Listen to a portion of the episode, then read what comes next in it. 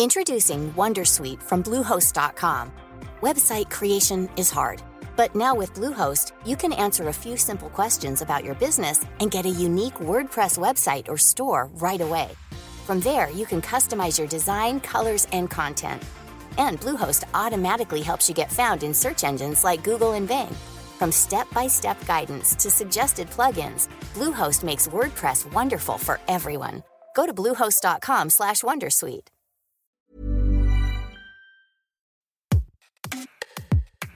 Bienvenue dans Minute Papillon, le podcast de la rédaction de 20 minutes. Je suis Anne-Laetitia Béraud et à l'occasion de la Saint-Valentin, nous vous proposons une série consacrée au plaisir sous toutes ses formes. Rendez-vous sur votre appli de podcast préféré, peut-être Apple, Spotify pour les podcasts et 20minutes.fr pour les articles et les vidéos. Troisième épisode de cette série podcast 20 minutes de plaisir. Pourquoi aime-t-on les fromages qui puent? Du maroilles, qu'est-ce que c'est que ça? C'est un fromage que je fais un petit peu fort. Comme le vieux Lille. Pour celles et ceux qui les apprécient, les fromages c'est la vie. Et comme dans la vie, il y en a pour tous les goûts. Le rocamadour, La fourme d'Ambert. Le Babybel. Et Gorgonzola. pavé dauphinois, Saint-Nectaire, J'adore le Saint-Albret. Euh, les, les poisses. Tome de Savoie. l'osso irati, Que se passe-t-il entre nos papilles, notre cerveau et même notre microbiote dans notre ventre quand on mange du fromage? Pour répondre, Sophie Niklos, directrice de recherche à l'Institut national de recherche pour l'agriculture, l'alimentation et l'environnement, l'INRAE. J'ai commencé à l'enregistrer quand elle s'est présentée. Je suis directrice de recherche première classe à INRAE et je travaille au Centre des sciences du goût et de l'alimentation à Dijon. Je dirige une équipe qui s'appelle Déterminant du comportement alimentaire au cours de la vie, relation avec la santé. Bien, c'est très complet. Euh, Euh, maintenant, bah, Encore, j'ai fait court, hein, là j'aurais pu faire plus long, mais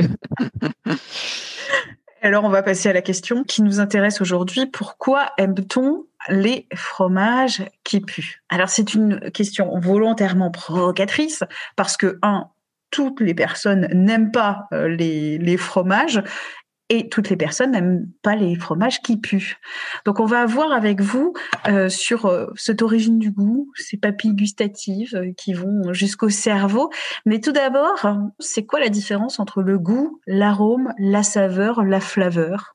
Cette première question, ben, ça nous amène sur la physiologie de la gustation. Donc la gustation, c'est l'organe du goût, c'est ce qu'on sent avec notre langue, tout simplement. Et tout le domaine des arômes, c'est ce qu'on va sentir avec notre nez. Donc si vous voulez faire la différence, c'est très simple. Vous mettez un aliment dans votre bouche et vous bouchez votre nez en même temps.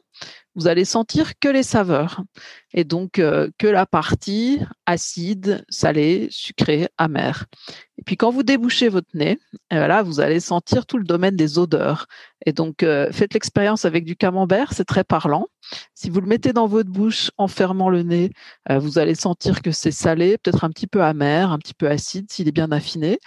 Et quand vous allez déboucher, là vous allez avoir une merveilleuse sensation de vous retrouver dans une étable avec toutes les odeurs de vache, de laiterie, les arômes liés aussi à la maturation, donc éventuellement un peu champignons liés à la présence de pénicillium sur la croûte.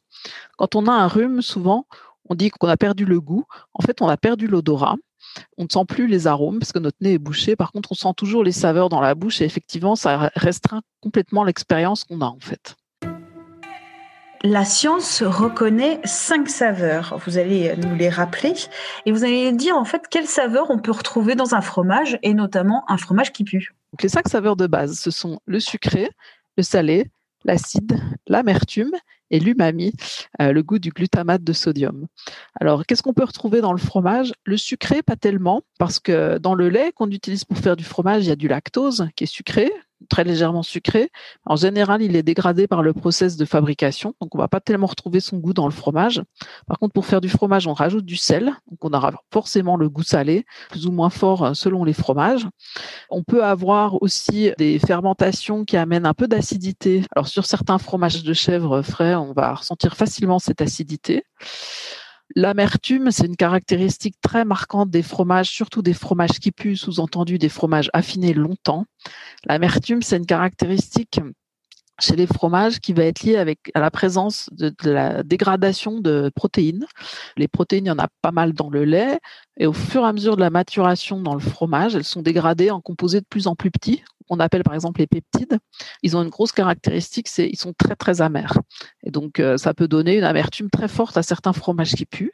Et si on fait même très attention, on peut voir que le degré d'amertume peut varier entre la croûte du fromage et le cœur du fromage. Parce qu'au cœur, le cœur il est moins affiné en général, donc il est moins fort, alors que la croûte qui est affinée en premier, elle va dégager une amertume très particulière. Donc euh, effectivement, quand on n'aime pas trop les fromages qui puent, des fois on enlève la croûte un peu spontanément. C'est la partie souvent qui est la plus amère dans le fromage. Et euh, la caractéristique umami, donc glutamate de sodium, donc du glutamate, on peut en trouver naturellement présent dans le lait, par exemple dans le lait maternel, peut-être aussi dans le lait de vache, mais euh, c'est pas une caractéristique qui va être forcément très marquée dans les fromages en fait. Des papilles gustatives jusqu'à mon cerveau. Comment ça fonctionne dans ma tête?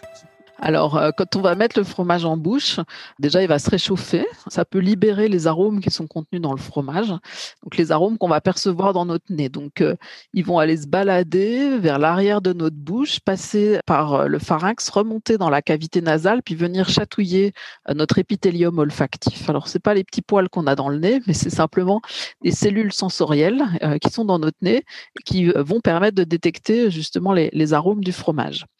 Donc, si on reste dans la bouche, donc dans la bouche, on a nos fameuses papilles gustatives qui vont sentir salé, acide, sucré, amer, umami, comme on a décrit euh, tout à l'heure. En mâchant le fromage, on va libérer tous les composés qui sont contenus dedans, par exemple le sel ou les molécules amères dont on a parlé tout à l'heure, et qui vont euh, venir générer la perception qu'on va avoir euh, du fromage, plus tous les arômes, donc ces fameux arômes de fromage qui puent. Ça, ça va venir chatouiller notre nez. Les deux mises ensemble, donc saveur plus arôme, ça va créer la flaveur. Et ça, c'est la représentation globale qu'on va avoir dans notre tête, l'image sensorielle globale, les saveurs plus les arômes. Il y a aussi une composante qu'il faut pas oublier dans le fromage, c'est le gras. Le gras, il n'a pas forcément un goût en lui-même, mais il va apporter beaucoup de texture, de fondant, de moelleux. Et euh, ce qu'il faut savoir, c'est que beaucoup d'arômes sont solubles dans le gras. Et donc le gras, il est fort en goût. C'est pour ça que certains de mes collègues disent le gras, c'est la vie. Euh, c'est bon le gras. Et en plus, c'est bon en soi. Et en plus, ça charrie les arômes. Donc ça va être vraiment un véhicule génial pour tous les arômes du fromage qui vont se libérer comment naissent et évoluent nos préférences alimentaires. Je prends un exemple. Moi-même, je viens du Poitou. Et dans le Poitou-Charentes, il y a beaucoup, beaucoup de chèvres. Et j'adore le chabichou comment est née ma préférence alimentaire pour ce, fromage absolument délicieux qu'est le chabichou, mais que beaucoup d'autres personnes détestent. Alors euh, moi, je suis plutôt de Bourgogne-Franche-Comté, donc euh, nous, euh, les stars chez nous, c'est les poisses, par exemple, ou le comté. Dans la cantine de mon de, mon boulot à, INRAE, il y a souvent des étudiants étrangers. Un jour, j'ai vu un Chinois tomber dans les pommes devant un morceau des poisses, tellement il était agressé par l'odeur, peut-être aussi par d'autres choses. donc effectivement, apprendre à aimer un aliment comme le fromage c'est un peu culturel. C'est comme tous les apprentissages alimentaires, en fait. C'est énormément lié à nos expériences. On est fait pour apprendre à aimer ce qu'on mange. Euh, en fait, notre corps a un mécanisme d'association. Dans notre cerveau, on va associer calories avec plaisir. Et donc, le fromage, ça apporte des calories. Donc, ça apporte du plaisir pour notre cerveau. Donc, ça, c'est un mécanisme très puissant qui est génial dans dans un environnement alimentaire où on manque de calories. Donc, euh, notre euh, période chasseur-cueilleur de l'humanité, euh, parce que ça nous permettait euh, facilement de repérer les calories dans l'environnement et euh, de les repérer, de les mémoriser, de se dire ah là, il y avait un arbre par exemple qui me qui m'apportait des fruits très très caloriques, je vais y retourner, je vais je vais remanger de ces fruits. Ça c'est un peu un moteur des apprentissages très important qui nous permet d'apprendre à aimer ce qu'on mange. Et donc c'est l'expérience qu'on va recevoir dans les premières années de notre vie qui va nous permettre de nous forger tout ce répertoire sensoriel dans lequel on va puiser toute notre vie pour essayer de raccrocher un aliment qu'on rencontre à cette euh, bibliothèque sensorielle d'arômes et de saveurs. Dans votre expérience, si j'ai bien compris, euh, quand vous étiez euh, petite fille dans le Poitou-Charentes, vous avez mangé du chabichou et c'est ça qui a forgé votre goût pour ce fromage. Donc vous avez appris à connaître ses saveurs, ses arômes qui sont peut-être rebutants pour d'autres. Et puis c'est devenu quelque chose de tout à fait naturel pour vous. Êtes dit, ah bah, ça c'est très bon, euh, j'adore ça. Ça m'apporte des calories, ça m'apporte du plaisir. Et en plus, euh, cerise sur le gâteau, vous avez sûrement dû les consommer dans des circonstances sociales avec euh, des parents, des grands-parents qui vous en ont parlé aussi en disant, ah, ça, il vient de telle ferme, tu sais, la ferme qui est là-bas, avec le paysan qui est super sympa. Vous êtes allé voir les chefs peut-être, donc ça a créé aussi tout un tout un, tas d'informations euh, rattachées à ce produit. Donc euh, tout ça, c'est la culture autour de l'alimentation, mais ça joue aussi. Et puis la culture sociale, le fait de partager ces aliments ensemble. Peut-être euh, tous les repas de famille de votre enfance, s'il y avait un petit morceau de chabichou, bah, c'est devenu un repère au sein d'un repas. Alors que bah, pour euh, mon postdoctorant chinois qui est dans mon labo, le chabichou, ça dit rien du tout. En fait, lui, il vit dans une culture où on n'a pas du tout l'habitude de consommer des fromages. Donc, c'est un aliment ovni, extraterrestre. En plus, s'il réfléchit au process, lui, il va se dire, oh là là, c'est du lait qui est un peu pourri, en fait, hein, qu'on a laissé un petit peu dans un coin, qui, s'est transformé, métamorphosé. Il y a du moisi dessus. Enfin, vraiment, rien d'intéressant du point de vue de quelqu'un qui connaît pas et qui n'a pas appris à savoir d'où ça venait, comment c'était fabriqué, le goût que ça pouvait avoir et s'habituer à ce goût-là. Si c'est un produit qu'on ne connaît pas du tout, on va être très méfiant parfois à juste titre, parce que parfois ces produits qu'on ne connaît pas peuvent nous empoisonner. Et euh, donc, euh, on va mettre un peu plus de temps à apprendre à aimer ces produits-là quand on les découvre tardivement, en fait, par rapport à la petite enfance, où là, c'est vraiment l'âge des découvertes alimentaires.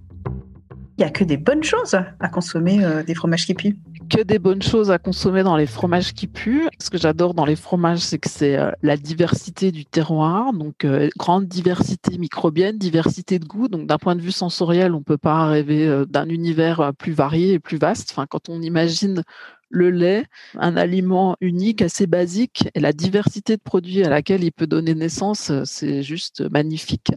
C'est relié au terroir aussi. Il y a pas mal de travaux qui montrent que les bactéries qu'on va retrouver dans un champ, on va les retrouver dans le fromage.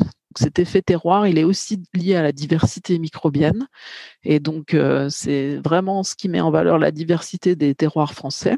Et euh, c'est vraiment euh, un produit, en plus, qui va aussi conférer peut-être un avantage pour l'homme par sa consommation sur l'immunité. Donc, effectivement, là, on a le plaisir sensoriel et puis peut-être un bénéfice santé, donc que du bonheur. C'est quoi votre fromage préféré? Si je suis tout à fait euh, loyale envers ma région d'origine, c'est le comté. Mais je dois dire que j'ai un petit faible aussi pour le Saint-Nectaire, évidemment fermier avec euh, une croûte euh, grise magnifique. Qui, rien que, rien que d'y penser, ça me fait saliver. Je me dis, tiens, j'irais bien manger un petit morceau. Merci à Sophie Niklos et merci de votre écoute. Retrouvez jour après jour un épisode de 20 minutes de plaisir, une série d'Anne-Laetitia Béraud dans le podcast Minute Papillon. Pour nous écrire audio 20minutes.fr. À demain pour notre quatrième épisode de notre série 20 minutes de plaisir. On parlera petits appendices. Bonne écoute. Un bon repas sans fromage, c'est une belle qui n'a qu'un œil. C'est un oiseau sans plumage, une forêt sans écureuil. On ne va pas se quitter comme ça. Vous avez aimé cet épisode? Sportif, généraliste, sexo ou scientifique, varié mais toujours bien informé. Découvrez les autres podcasts de la rédaction 20 minutes sur votre application d'écoute préférée ou directement sur podcast au pluriel.20minutes.fr. Et merci de nous avoir écoutés.